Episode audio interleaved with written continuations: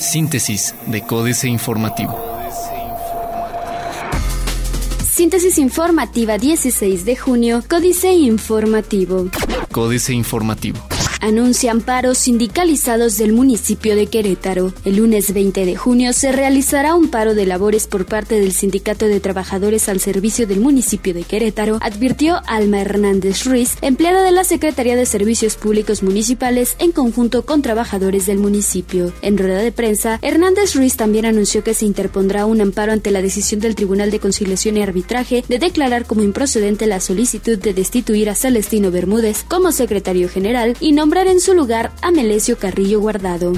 Felipe Fernando Macías denunciará por daño moral a quienes vinculan a su madre con Red Recolector. Felipe Fernando Macías, regidor del Ayuntamiento de Querétaro y representante del Partido Acción Nacional, está preparando una denuncia por daño moral contra quienes generaron una imagen subida en redes sociales que acusa a su madre de haber recibido dinero por parte de la empresa Red Recolector, ganadora del proceso de la licitación del servicio de recolección de basura en la capital de Querétaro. En entrevista para Códice Informe, Macías enfatizó que este documento carece de legitimidad y es totalmente falso. Transporte público tarda en pasar por déficit de 200 unidades, lamenta Instituto Queretano del Transporte. Alejandro Delgado Scoy, director del Instituto Queretano del Transporte, reveló que desde hace al menos un año tienen un déficit superior a las 200 unidades de transporte público en la zona metropolitana, que es la razón por la que se registra falta de frecuencias en algunas colonias de la capital. En entrevista, admitió que este déficit de se acentúa durante la temporada de lluvias, debido a que existen algunas zonas a donde se complica el acceso o tránsito de los autobuses, por lo que varios usuarios se quedan varados o se ven en la necesidad de esperar mucho tiempo. Alfredo Botello desmiente que hayan sido despedidos 30 docentes de la UTEC. Alfredo Botello Montes, secretario de Educación del Estado de Querétaro, aclaró que la Universidad Tecnológica del Estado de Querétaro no realizó los 30 despidos injustificados que recientemente se denunciaron públicamente y solo se trató de la culminación del contrato con dos docentes. En entrevista, precisó que estos dos maestros terminaron su contrato con Lowtech debido a que no aceptaron la nueva propuesta que se les hizo, que constaba de un contrato por horas y no por tiempo, por lo que concluyó cualquier relación laboral con ambos docentes.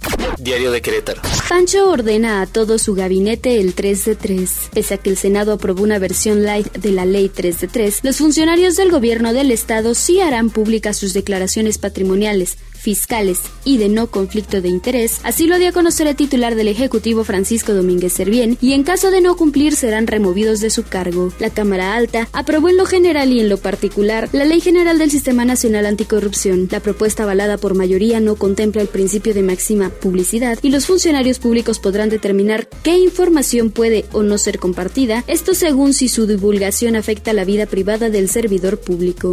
Diálogo sobre parquímetros. En el marco del miércoles ciudadano, comerciantes y vecinos del centro histórico se manifestaron en contra de la instalación de los parquímetros. El presidente municipal de Querétaro, Marcos Aguilar Vega, les ofreció diálogo. Con pancartas en mano y gritando consignas de no a los parquímetros, los manifestantes se presentaron minutos antes de las 10 de la mañana en el Jardín Guerrero, cuando el alcalde capitalino hacía su arribo para encabezar el programa Miércoles Ciudadano. Presas semivacías o con un bajo nivel pese a las lluvias. Cuarto de guerra. Resbalón. Pues que en la reunión mensual del Colegio de Arquitectos el flamante comisionado de infraestructura Fernando González escuchó la petición de un socio que le solicitó que se les tomara en cuenta para participar en la obra pública a su cargo, pero Fernando González contestó que por supuesto que daría instrucciones para hacerles partícipes de las obras que estamos adjudicando. Sorprendió a los presentes esta respuesta con la palabrita adjudicando en un lapsus de excesiva sinceridad del funcionario que no tiene nada que ver, claro, con las licitaciones. No sean mal pensados. Plaza de Armas. Recibe Pancho nuevo helicóptero con valor de 60 millones de pesos. Atraerá Francisco Domínguez Servién, capital de Londres y Francia. Sancionará municipio a trabajadores faltistas. Ya fracasó alianza aquí, dice Morena. El corregidor. Inaugurará Enrique Peña Nieto Centro de Tecnología Aeronáutica. El gobernador de Querétaro, Francisco Domínguez Servién, anunció que en agosto el presidente de México, Enrique Peña Nieto, inaugurará el Centro de Tecnología Aeronáutica ubicado en el Parque Aeroespacial. Lo anterior, en el marco de la segunda sesión ordinaria de la Asamblea General del Aerocluster de Querétaro AC, donde colocaron a la entidad como la primera de América con más captación de inversión extranjera directa en materia aeronáutica. Suspende Profeco a 12 inmobiliarias no daban garantías. Dalia Garrido, delegada de la Procuraduría Federal del Consumidor Profeco en el Estado, detalló que se visitaron 24 inmobiliarias en Querétaro, San Juan del Río y Corregidora, y de estas, el 50% tuvieron una infracción. Agregó que después de haber puesto sellos de suspensión, las inmobiliarias tienen 10 días naturales para presentar pruebas y manifestaciones que convenga a los dueños. Alista Ejecutivo nuevas reformas en jubilaciones. Luego de mencionar que el Ejecutivo presentará más reformas en materia de jubilación para los trabajadores, Eric Salas González, presidente de la mesa directiva de la 58 legislatura de Querétaro, aclaró que desconoce el contenido. El panista dejó en claro que sigue vigente la reforma que presentó el Ejecutivo, la cual aprobaron los diputados en diciembre pasado, y recordó que se trató de modificaciones a la ley de los trabajadores al servicio de los poderes del Estado para topar el salario y la edad a 60 años en las jubilaciones. UTEC propuso esquema de pago por horas a maestros. Noticias. Apoyo al hito. Aclaración de Tolimán. El alcalde de Tolimán, Luis Rodolfo Martínez Sánchez, precisó ayer que la Procuraduría Federal de Protección al Ambiente Profepa notificó al H Ayuntamiento de Tolimán de la multa a la que se hizo acreedor el municipio por la cantidad de 85.522 pesos, cantidad neta promovente de la obra denominada relleno sanitario. Aclaró así el error de nuestra nota publicada el día de ayer en la que señalaba que la multa de Profepa era por 85 millones de pesos. Desconocen los sindicalizados el fallo del Tribunal de Conciliación y Arbitraje. Reforma. Cobra venganza Senado contra iniciativa privada. Luego de que la iniciativa privada exigió y presionó al Congreso para aprobar las leyes anticorrupción, el Senado reviró con un ajuste legal que obliga a los empresarios a presentar su 3 de 3 como si fueran servidores públicos. En una reserva de último momento introducida la madrugada de ayer, los legisladores impusieron esa nueva obligación a las personas físicas y morales cuando firmen contratos para obras o servicios con el sector público.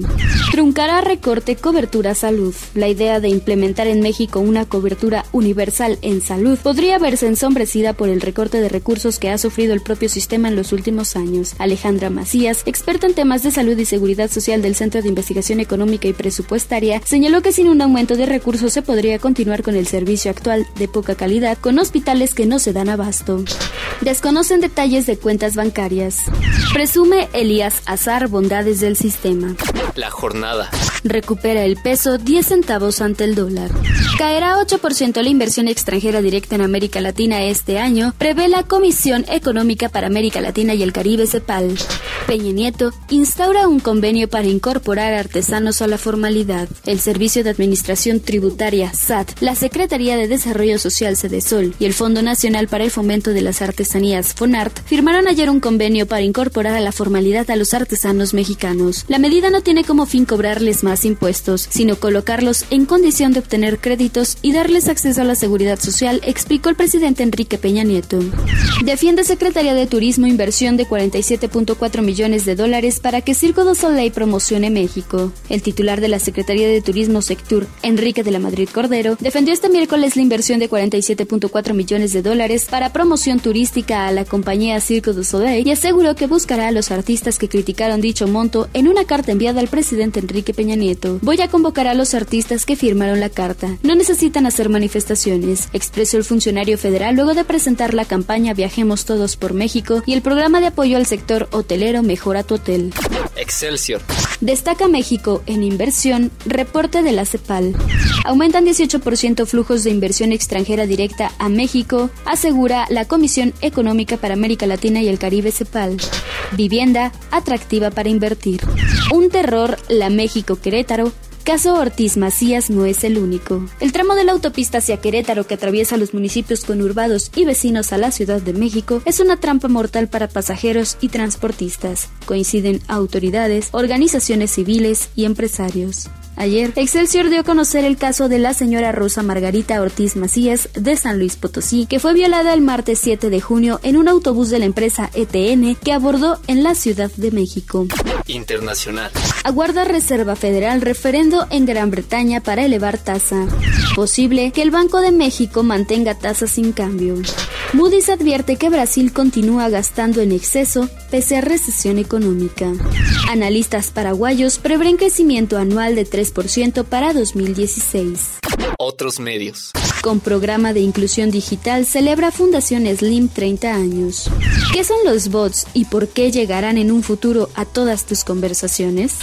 Disney inaugura su primer parque en China, Excelsior. Los personajes de Disney estuvieron prohibidos en China hasta 1978 y ahora tras más de una década de negociaciones y construcción, China abrirá las puertas del primer parque temático de la empresa en este territorio llamado Complejo Disney Shanghai. Este parque es el séptimo de la franquicia y el más pequeño y será controlado en un 57% por una empresa china llamada Shendi, un conglomerado de empresas estatales de la ciudad.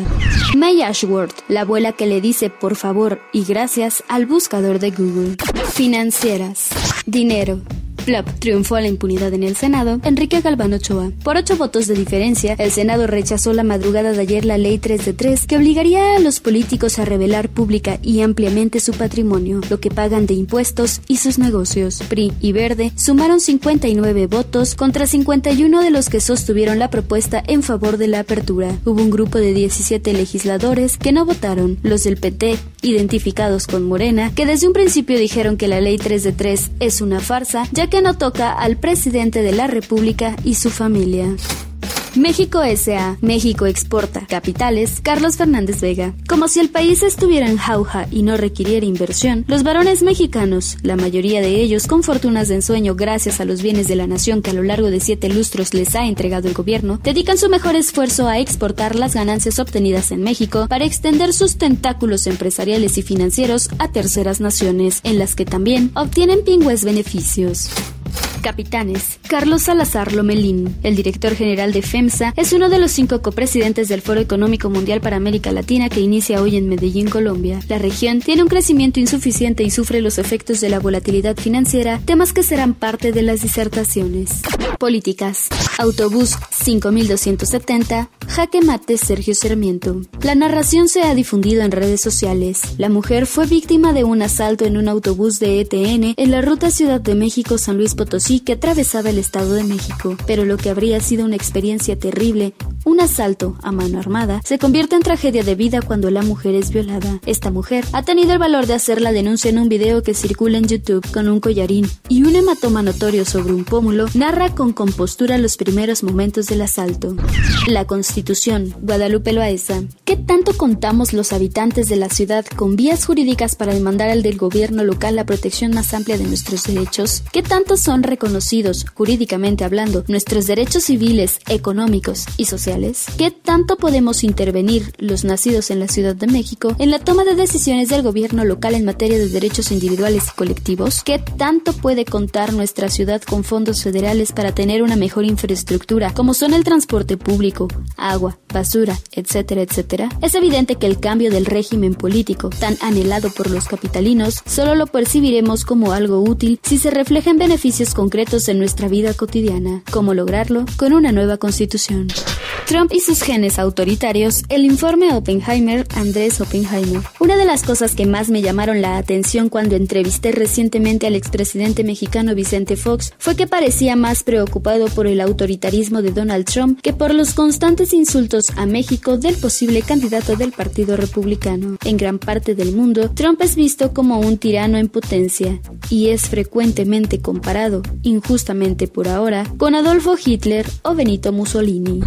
Astillero, claroscuros de la 3 de 3, Julio Hernández López. En un contexto de corrupción e impunidad como el que vive el país, pareciera positivo y plausible todo lo que ayude a dar transparencia a las circunstancias patrimoniales y de intereses económicos de los políticos y su entorno familiar inmediato. Hasta ahora, el tejido jurídico se ha elaborado para bien servir a las necesidades de la élite política en todas sus versiones partidistas. Un ejemplo escandalosamente conocido es el de las maniobras burdas que se han realizado para exonerar formalmente a políticos de la Casa Blanca, es decir, la de Lomas de Chapultepec, no la de Washington, de Bucareli, el secretario y su principal subsecretario Cuña y la Secretaría de Hacienda en cuanto a residencias campestres. Síntesis de Códice Informativo.